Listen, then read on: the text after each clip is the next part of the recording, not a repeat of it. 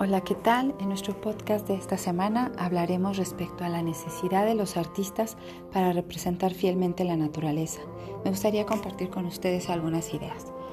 He tenido la oportunidad de leer un artículo del autor inglés Richard Sergeston referente a Francis Bacon y la interpretación de la naturaleza en el Renacimiento tardío encontré muy interesantes ideas respecto a que los artistas del Renacimiento buscan como meta la de interpretar la naturaleza.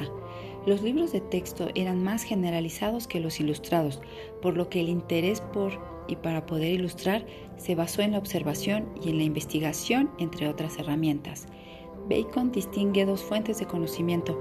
La primera es cultivando las ciencias o estudios existentes. La otra forma de razonar es, por el contrario, descubrir lo nuevo tiene que ver no solo a pegarse a descubrimientos existentes, sino penetrar más allá.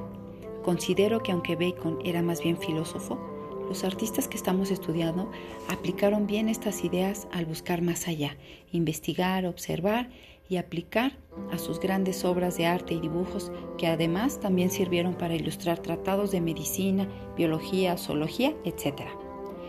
Citemos el ejemplar de Pierre Vellon en l'Histoire de la nature de l'oiseau la historia de la naturaleza de las aves.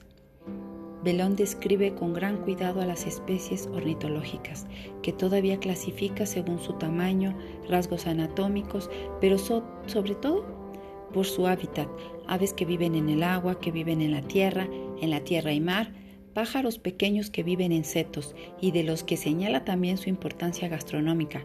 Belón sienta en esta obra las bases del método comparativo y dibuja detalladamente los paralelismos entre el esqueleto humano y el de las aves.